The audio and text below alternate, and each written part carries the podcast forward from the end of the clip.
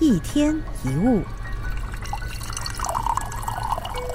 无论是工作还是生活，抱着量力为之的态度，能做就尽量做，不能做也不要勉强。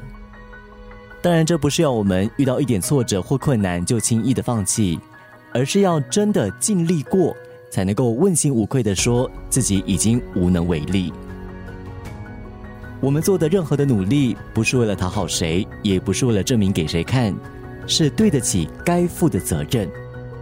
想一想，人生终究是我们的，坚持下去所得到的，一定是自己的。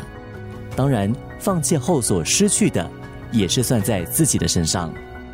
尤其在工作上，我们撑下去，有的时候也不是为了什么崇高的理想，而是为了将来有一天能够跳出讨厌的生活方式而已。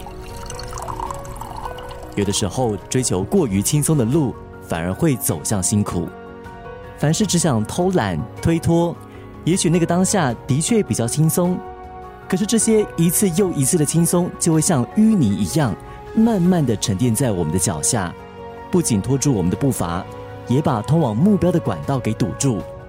直到有一天，你的辛苦跟困难将会一次性的爆发。